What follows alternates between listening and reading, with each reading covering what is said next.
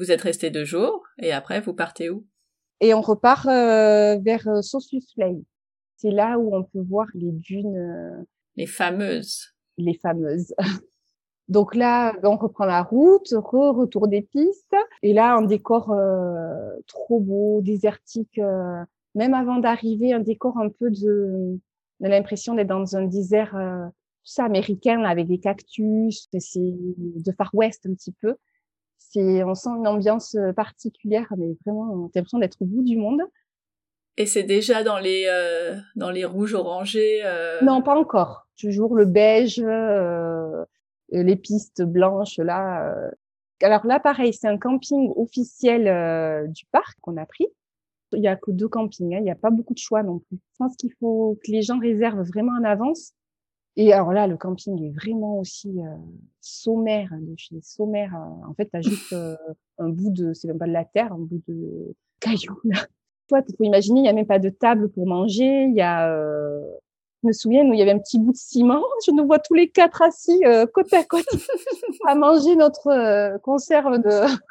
Après, il y a un petit snack. Toujours, dans tous les campings, quand même, ils proposent. Euh, T'as une petite supérette avec toujours un peu les mêmes choses à acheter, mais oh, ça permet de refaire le plein si euh, s'il te manque quelque chose.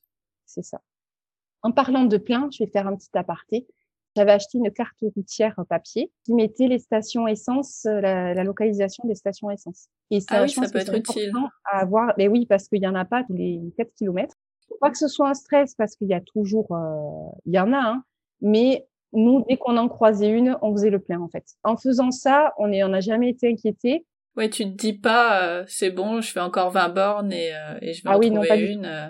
Euh, ouais. Et puis, je pense, franchement, j'aurais été un peu dégoûtée de tomber en panne. Ah, mais oui. Enfin, ça se fait, c'est sûr, mais le temps, tu sais, c'est un peu galère, les galères ton voyage, là. Le temps de d'appeler Oui, oui.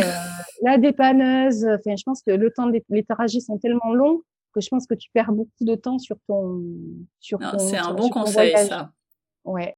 Et donc on arrive à Sausus Play et en fait là le décor était pas encore entouré du des dunes en fait. Il faut rouler. Tu as une piste euh, bétonnée, c'est jusqu'à la dune 45, mais je crois que c'est 45 km.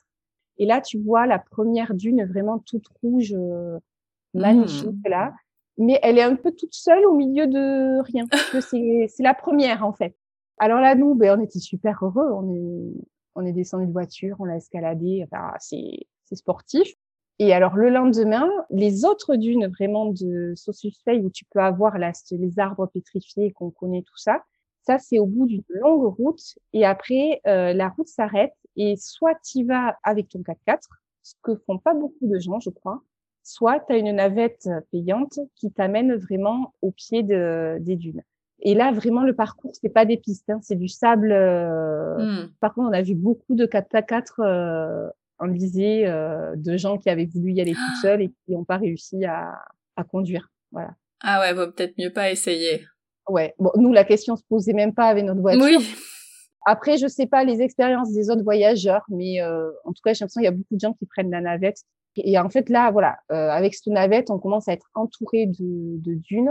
Et donc, on arrive là. Et comment te décrire? C'est euh, en fait la cuvette qui s'est asséchée, où des arbres se sont pétrifiés.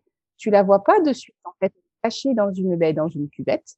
Et soit tu peux escalader de suite le euh, Big Daddy qu'ils appellent, le, c'est une, une dune immense qui te permet d'avoir un point de vue, d'être en haut de cette cuvette. Soit il y a un accès où tu peux y aller à pied et être directement au pied des arbres pétrifiés. Souvent, le conseil que donnent les gens, c'est de monter de suite la dune le matin parce qu'il fait pas trop chaud et, Eh ouais. euh, le fais en pleine journée, c'est très chaud. Bon, on s'est dit, on va aller en bas, comme ça, il y aura personne en fait. Et en effet, c'était juste incroyable. Personne, personne. Alors, au niveau des photos, ce qui est dommage, c'est que si tu vas le matin, c'est que c'est encore à l'ombre. Au niveau photographique, c'est un peu moins sympa. Mais euh, Mhm. c'est juste euh, les endroits les plus incroyables de ma vie, enfin, de notre vie qu'on ait vu. C'est, euh, t'as le sable blanc. Enfin, c'est c'est pas du sable, c'est du, c'est de la terre euh, séchée, blanche. Ces arbres noirs là qui sortent euh, de terre, entourés de ces dunes rouges, oranges, immenses. Enfin, c'est, euh, c'est à couper le souffle. En fait, on y est resté euh, longtemps. Mais en fait, on s'y est pas ennuyé parce que c'est tellement euh, bluffant. Euh, c'est dur à décrire, mais tu dis la planète est, est tellement belle. C'est. Mais oui. Et donc après, on a escaladé euh, la fameuse dune, le Big Daddy. Donc là, c'est ben non mais c'est chouette aussi. C'est pas facile. Tom Tom il a un peu galéré je me souviens là sur euh, pour la montée. C'était un peu fatigant mais euh, mais c'est incroyable parce que tu tu marches sur la crête de la dune et donc à droite en contrebas tu vois ces arbres pétrifiés là. Et à gauche tu vois tu as une vue euh, immense tout sur tout l'ensemble des autres euh, dunes. C'est waouh. C'est incroyable. Et puis plus tu montes et puis tu prends de la hauteur et c'est juste ben, c'est fou quoi et euh, donc, tu as une vue incroyable. Et après, mais le, c'était le grand kiff de Charlie de descendre la dune en courant. Euh, mais là, tu descends, euh, c'est pas la dune du Pilat, hein, c'est, beaucoup, beaucoup plus haut. Et c'était super sympa, là, cette descente en courant. Là, donc voilà, c'était une sacrée expérience et c'est vraiment, ça nous a tous marqués. Et c'est, c'est fou parce que comme Speedscope aussi. Hein, je te disais, euh, de nuit, c'est peut-être trop, mais en fait, c'est l'endroit est, est, incroyable, tu vois, de dormir sans eau, sans électricité, euh, seul au monde dans ce décor. Comme Etosha, comme euh, la Namibie, c'est une succession de waouh. C'est waouh, waouh, waouh à chaque fois, quoi. Alors après, vous allez où? On a repris la route et du coup, pour aller vers le sud, là, je me souviens que la piste était très, très, très mauvaise. On, on roulait, je sais pas, à 10 à l'heure, hein, vraiment avec cet aspect, voilà, toujours pareil, de tôle ondulée à tout, tout, tout, à, sautiller, là. Euh. Et donc là, on est allé vers le sud. À l'époque, ma fille étant fan de chevaux, on s'était arrêté euh, dans une zone où on pouvait. Alors, l'hôtel, c'était le River Chalet Mariantial, qui était super aussi. C'était un chouette euh, campement.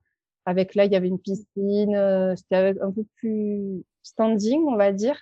C'était une bonne pause parce que sur notre trajet retour vers le sud, parce que là, autour de ce, cet endroit, tu as les chevaux qui se baladent en liberté, des chevaux sauvages. Ça doit être dingue. Ouais, voilà. Alors, tu dis, bon, des chevaux, on connaît, mais euh, là, de les voir courir euh, comme Spirit, tu vois, t'es dans Spirit, mhm. en fait. Mais ouais, ouais. Tu les vois courir euh, dans ce décor, là, c'était vraiment sympa. Oui, il y a peu d'endroits dans le monde où, où il reste encore des chevaux en liberté. Ouais.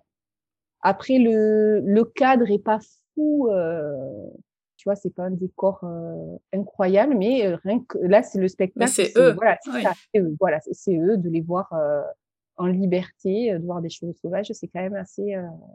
mais je suis pas sûre qu'on en reverra de sitôt. Mmh, mmh.